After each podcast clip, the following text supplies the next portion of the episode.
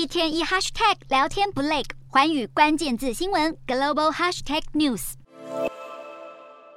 朝鲜半岛紧张局势继续升高，南韩联合参谋本部周一表示，有艘北韩商船徘徊在北方界线，同时也是两国海上实质的边界，于是南韩向商船开火示警。而北韩则是表示，朝入侵西部海域的南韩军舰发射了十枚炮弹。韩联社指出，北韩的船只经常入侵北方界线，平壤当局一直都在要求把界限往南移动，双方各说各话，紧张关系持续。面对北韩的威胁，南韩政坛最近也掀起了是否应该部署核武的讨论。北韩最近频繁试射各种导弹，目前也已经完成第七次核试验的事前准备工作，并嘲讽南韩的尹锡悦政府已经被北韩的战略核武逼到墙角。不过，对于在南韩重新部署核武，美国保持着否定的态度。过去冷战的背景下，驻韩美军曾经拥有高达九百枚核武，但随着苏联解体，美国也陆续撤出了部署在海外的核武。面对北韩，美国的重点放在确保南韩拥有核阻力，两国也会持续合作应对威胁。美国也不是没有拿出实际行动，美国空军日前就在关岛部署了四架枪骑兵 B-1B 战略轰炸机，被认为就是针对北韩。南韩媒体指出，B-1B 轰炸机将可能参加本月底的美韩联合空中军演。最近东亚不平静，美韩是否真的能够让北韩乖乖就范，还不得而知。